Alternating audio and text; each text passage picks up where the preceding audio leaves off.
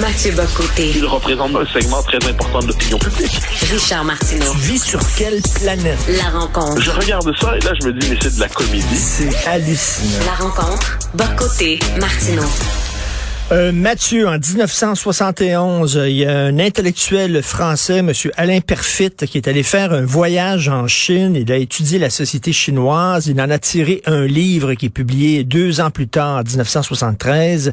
Lorsque la Chine s'éveillera, le monde tremblera. Un livre qui s'est vendu à 885 000 exemplaires, qui a été super bien reçu par la critique.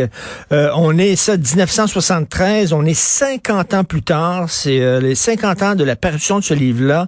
La Chine s'est effectivement éveillée et je sais pas si le monde tremble, mais en tout cas le Canada tremble. Oui, non, c'est tout à fait, t'as tout à fait raison de rappeler le livre de Perfit. Perfit, qui est une grande figure du gaullisme en France, mais on disait de lui qu'il était, ben, c'est un, un, grand ami du Québec, dit en passant, Mhm. euh, mais on disait de lui qu'il avait été presque hypnotisé par Mao et qu'il avait une forme de fascination, euh, à travers une fascination légitime pour la culture chinoise, il avait un peu gobé le, discours de, de, Mao sur la Chine. Donc, c'est assez intéressant. Donc, 50 ans plus tard, en effet, ce qu'on voit en ce moment, il y a un cas de, des cas de tentative d'ingérence chinoise dans le cadre des élections canadiennes, les dernières élections fédérales. Et c'est assez intéressant de voir tout ce qui se joue à travers ça. Le premier élément, c'est que c'est pas rare qu'un État cherche à influencer les résultats d'une élection dans un autre pays en misant sur cette diaspora. Il y a une diaspora chinoise au Canada, il y a une diaspora turque en Allemagne, il y a une diaspora euh, marocaine et algérienne en, France. Et bien dans tous ces cas-là, l'Algérie comme le Maroc cherche à influencer les Algériens et les Marocains euh, de France, la, euh, la Turquie cherche à influencer les Turcs en Allemagne et le Chinois cherche à influencer les Chinois au Canada. Comment ça fonctionne? Ben souvent parce que les, les vu la, la, révolution démographique qui est la nôtre aujourd'hui, souvent les populations issues d'immigration conservent, euh, quoi qu'on en dise, une identité, un rapport affectif plus fort avec leur identité d'origine qu'avec leur citoyenneté nouvelle. Donc ça fait partie leur identité profonde, autrement dit, est quelquefois davantage liée au pays d'origine qu'au pays dans lequel ils se sont installés. C'est pas toujours le cas. Il y a des fois où l'intégration fonctionne bien, il y a des fois où ça fonctionne moins bien. Et dans le cadre du Canada, c'est encore plus particulier parce que le Canada, avec son multiculturalisme, cherche à faire en sorte que les populations issues d'immigration se définissent d'abord par leur communauté d'origine. Euh, donc le Canada met ça de l'avant, se présente comme un modèle en disant, ben oui, chez nous, le, on est canadien à partir de son identité d'origine. Ça donne un résultat particulier, c'est que dans plusieurs circonscriptions, on dit, mais ça c'est une circonscription haïtienne, ça c'est une circonscription grecque, ça c'est une circonscription italienne, c'est une circonscription chinoise qui est, censée appartenir à une communauté. Et à travers cela, ce qui est intéressant et inquiétant, c'est de voir comment la Chine a su mettre le doigt sur les, euh, les faiblesses structurelles du multiculturalisme canadien pour imposer, euh, pour être capable, pour chercher à orienter les élections en fonction de ses intérêts. Donc la Chine a joué des failles du multiculturalisme canadien pour jouer ses intérêts dans le processus électoral. C'est c'est pas surprenant, mais c'est intéressant à analyser. Et tu as vu la réaction de Justin Trudeau hallucinante. Je pense que Justin Trudeau, on le sait qu'il aime beaucoup le concept d'islamophobie. Hein. D'ailleurs, il a nommé une commissaire à l'islamophobie, Mme El Gawabi. Et l'islamophobie, c'est quoi? Ben, ça dit que toute critique de l'islam est nécessairement du racisme. Il a fait la même chose. Hein. Vous critiquez le régime chinois, donc vous êtes raciste, vous faites preuve de racisme anti-chinois. Ah oui. Incroyable. particulier, parce qu'il a dit en gros que si on fait dans une observation, c'est-à-dire on trouve dans cette population chinoise au Canada, euh, il y peut avoir chez certains d'entre eux, euh, je sais pas beaucoup, mais chez certains une préférence pour le, pays d'origine plutôt que le pays le pays choisi, euh, et qu'ils sont manipulés pas méchamment, mais pas, euh, sont pas méchants en parole, mais l'État l'État chinois cherche à les manipuler. Là, sa réponse c'est racisme anti-chinois racisme anti-chinois. Donc, il cherche à empêcher toute réflexion sur euh, cette, cette, conjugaison de facteurs qui va de euh, des changements démographiques à l'échec de l'intégration au multiculturalisme canadien à la politique euh, d'ingérence dans un contexte diasporique. Donc Justin Trudeau refuse qu'on puisse même poser cette question. Il veut l'interdire. Il veut faire en sorte que cette question-là se pose. Parce qu'on a vu sa réaction il a dit euh, c'est pas aux gens des services de renseignement de nous dire qui on doit choisir ou qui on doit pas choisir ben comme oui. Mais là, un instant. Si les services de renseignement se trompent et que le député libéral en question, il n'y a rien à se reprocher. Ben, c'est tout, il n'y a rien à se reprocher. Et s'il ne se trompe pas, et que les services de renseignement pointent un vrai problème de sécurité, est-ce que c'est pas la responsabilité de Justin Trudeau d'au moins en tenir compte, sans chercher à faire semblant que tout ça est une conspiration anti-chinoise? Euh, il y a quelque chose d'un peu lunaire là-dedans. Écoute, on dit souvent que la pomme ne tombe jamais loin de l'arbre en disant que les enfants ressemblent des fois souvent à leurs parents. Euh, euh, Pierre Elliott Trudeau a été très complaisant envers les régimes dictatoriaux. Il était très ami avec Fidel Castro. Il, adorait, il aimait beaucoup la Chine. Il respectait la Chine. il y avait même des rumeurs totalement folichonnes, complotistes, voulant que Fidel Castro ait eu une aventure avec Margaret Saint-Clair et que Justin Trudeau serait le fils biologique de Fidel Castro, c'est complètement fou, mais, mais reste que euh, Pierre-Éliott Trudeau aimait un peu les régimes dictatoriaux. Là. Ça, va un poil plus loin, je pense. Pierre-Éliott Trudeau, euh, dans les années 50, a des commentaires qui sont assez laudatifs à l'endroit de Mao Tse-tung au même moment où il dénonce l'autoritarisme de Maurice Duplessis.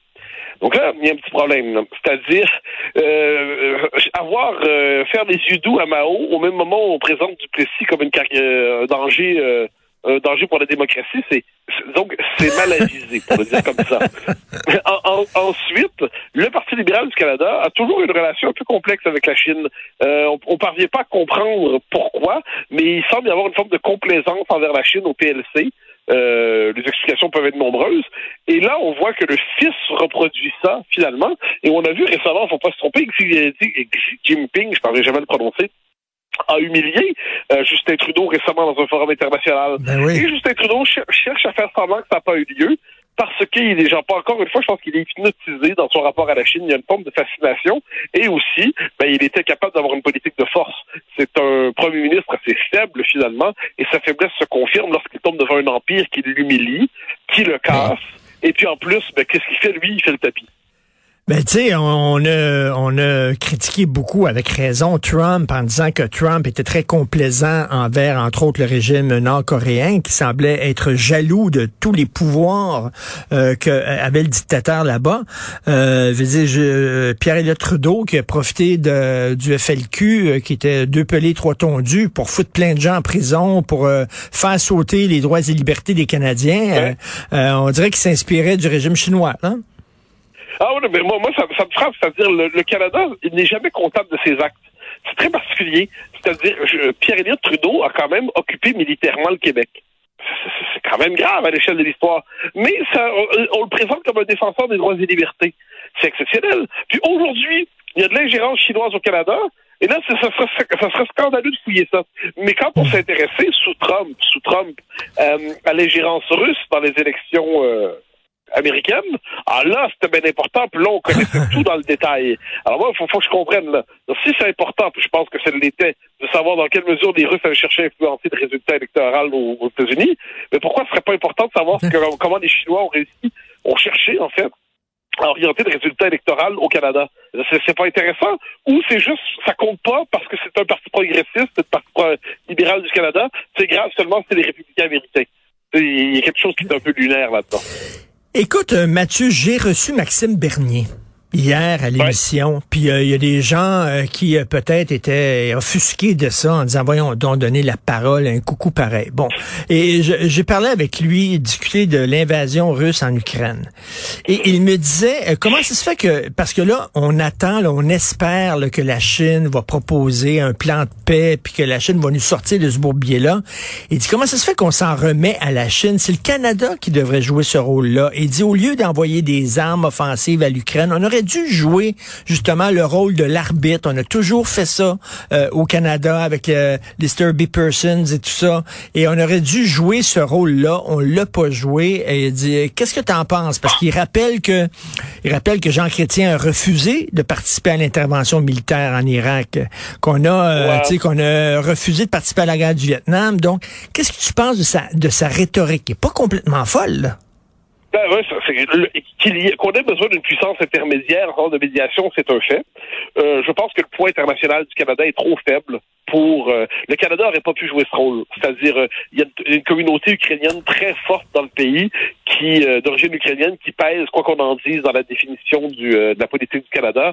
le Canada est aujourd'hui globalement quand même aligné sur les États-Unis, euh, même s'il y a une, une velléité d'autonomie ou d'indépendance.